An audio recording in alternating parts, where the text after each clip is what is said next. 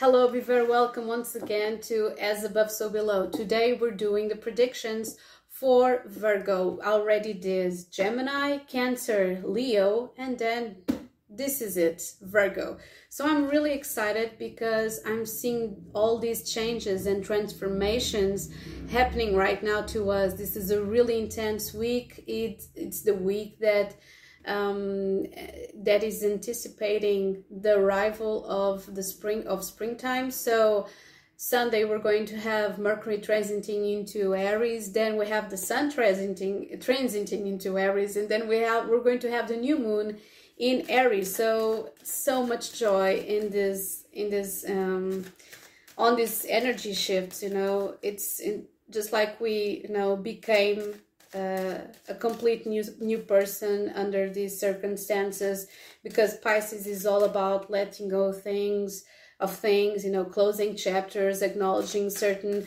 fears, resentments. And I feel that you know Virgo has done all this um, this uh, this homework. This is homework, okay? So Pluto is going to uh, is going to transit into Aquarius, okay, in the end of the month. March has this, you know, lots of energy shifts. It could be a little bit tiresome. I feel that you are, you know, feeling. Whew, let me catch my breath. Breath. I feel that you are trying to accumulate lots of information. Lots of information. Uh, at the same time and you're feeling drained, I feel that you're getting even more specific with your energy and the way that you share your energy with others. Sorry. With the card for March is Destroyer and the back of the deck is Bully and Vampire. I feel that you have been potentially, I'm not going to say the victim because we're all no, we're all grown ups, but I feel that you are trying to release, if not destroy, all these things in your life. It's just like I am getting the energy that you felt like you had to be the bully and the vampire to face someone in your life or face uh, certain kind of energies that were surrounding you, perhaps a workplace, but uh, at the end of the day you're like mm, i'm not going to do that. I'm not going down the, you know that road for sure because i'm i don't want to be that person. So you are preparing for a new life. That's you know ipsis verbis what is saying this card? Releasing what is potentially destructive preparing for a new life. Okay so saturn is already you know pisces is already the thumb of uh, saturn the great teacher and this is hitting your seventh house. So you're being really really scrupulous if that's the words if you know what i mean. You're being quite you know picky. I'm going to use the word for virgo. You're being picky with your you your your networking with the people that you share information with the people that you engage in interactions. You're not longer you know being or you're trying not to be the person that is always you know sharing liking um, and you're trying to narrow your energy to a certain kind of projects and people and things okay? So saturn is doing this. At the same time we're going to have um, we're going to have pluto um, being more assertive in your day-to-day life okay and you're going to feel that in the next three months. You're going it's going to be really assertive okay? Really assertive. You're going to be quite you know even more organized that you already are because i feel that you know as the downfall of pisces is also you know being at the service of almost ev- everyone you know virgo has this uh, workaholic mode just like just like Capricorn or Taurus. Well, Taurus, they always stop a little bit to smell the flowers, you know, just like Ferdinand the, the, the bull. But I feel that, you know, Virgo is giving up on that energy of being wanting to be everything to everyone, just like Pisces. Okay, so in the back of the deck we have the Queen of Cups. So a lot of connected, you know, connection to your feelings. Whoa, this is amazing. This is amazing because just like Leo, you're going under. It's like going under construction, and you are closing.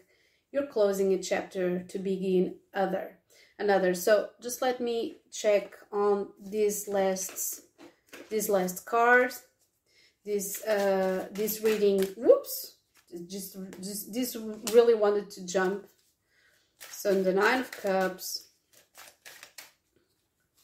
we have the princess of pentacles and we have the seven of wands with yeah i feel that you're going to be quite guarded from from other influences Yep. And this jumped as well, the Four of Pentacles. So, right now, from the get-go, the recent past, we have the Six of um, the Six of Cups. I feel that you're trying to deal with feelings connected to your past, your family, you know. Under this, we have the Nine of Cups as well and the Fool. You're with this energy of, you know, trying to try to organize your your inner fire, your creativity, but you're still in the trenches. In it's not in a bad way being in the trenches. I feel that you're still hibernating. You know, you're still trying to figure out where where you're you going to invest and put your fire. So the energy for March is still, you know, trying to observe, trying to analyze where what is going to be the next step. And the next step it's amazing because the main goal is to uncover to to try to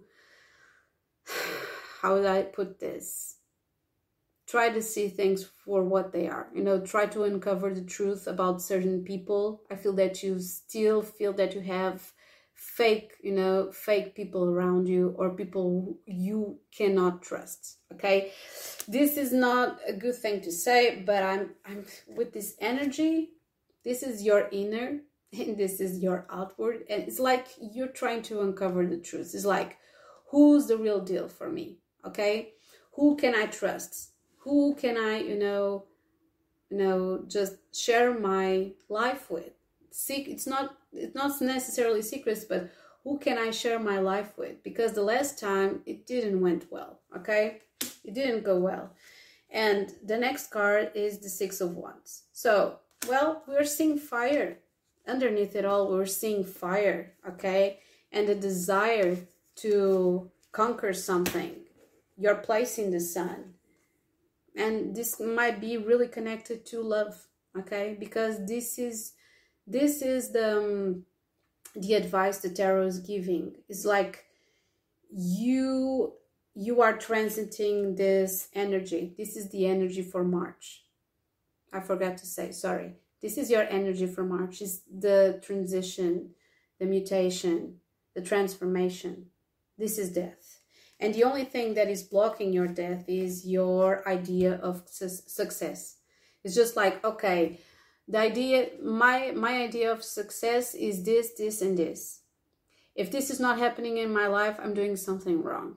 Okay, it's just like you're not acknowledging the truth about your life perhaps that you could have been you can, can be you know you can be you can have this idea of success but doing other things at the same time you know? If something something appears or an opportunity um, embrace it.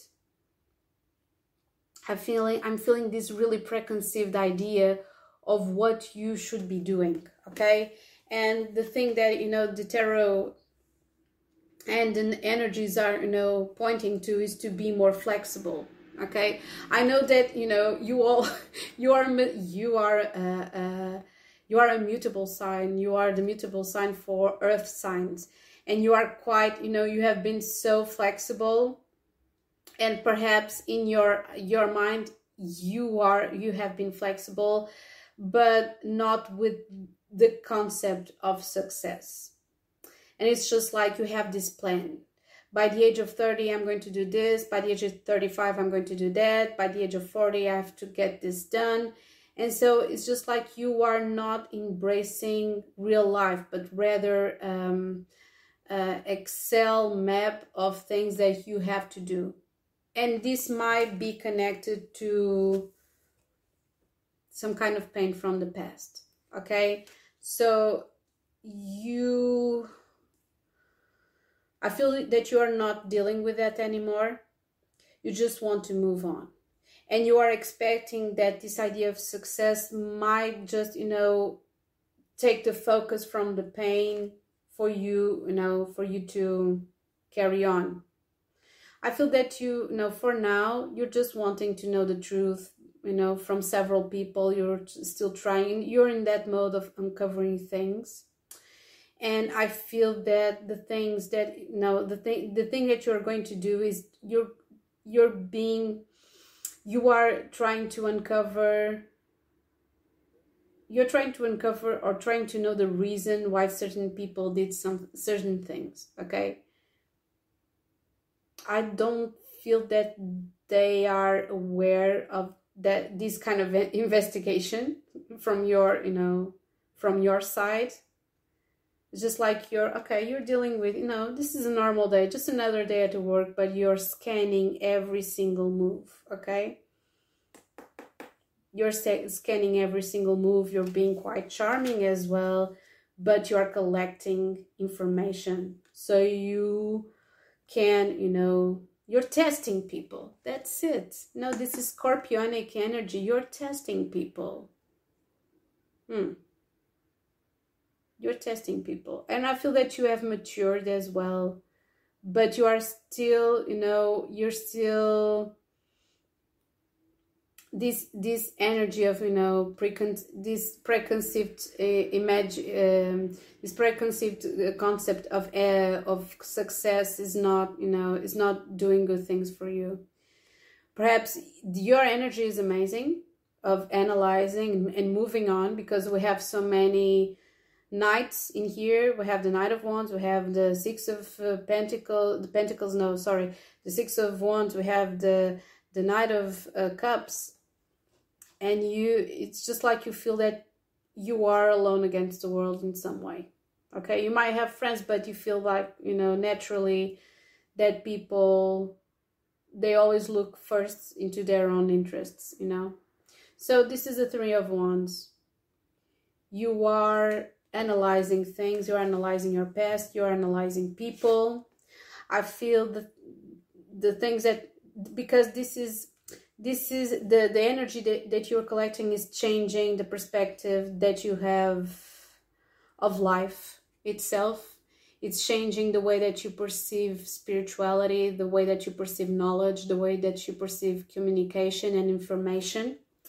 And because of this you are closing a cycle okay perhaps there were people that you really looked up to and you're not looking up to them anymore it's just like, what a disappointment.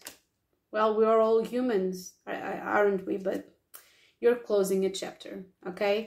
And the the three cards that you know appeared as a clarification are the nine of nine of cups, the princess of pentacles, and the seven of wands. I feel during this um, during this month that you are going to you know collect collect information try to make your mind about certain people see where and with who you can invest because i feel there are so many people that just you know they are not making it for you you're not feeling the energy you're not you're not feeling that these people are genuine okay so three cards we have desert we have steve yeah we have illusion we have parties i feel that you know you're you're acting charming, but you're collecting the energy just to see what these people are going to do next. Okay, this is really clever you of you guys, and it's a good move to do because there is the desert.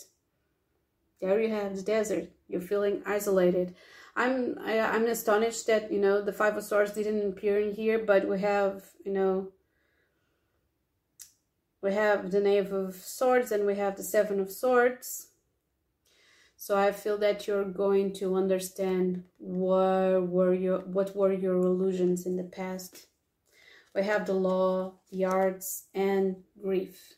So, under every single creative thing that you are doing right now, there's you know there's a lot of grief, a lot of maturity as well. You just you know you just grown. you're growing to someone different, more mature. Perhaps you're feeling a little bit isolated, but you prefer that way. Okay, you have the nine of wands. You are really guarded. You know you're real oof, you're really guarded. What what? What what what what what? So nine of wands, the seven of um cups, that's illusion, the healing, the changing of you know perspective and uncovering the truth about someone or something. I feel that you know this is what you're going to do. You want to see who is the genuine article. Okay, so you can carry on with your life and understand who are the people that you should be connected connected with okay so that's it. I hope this has been useful. I wish you all an amazing march. And that's it. Over and out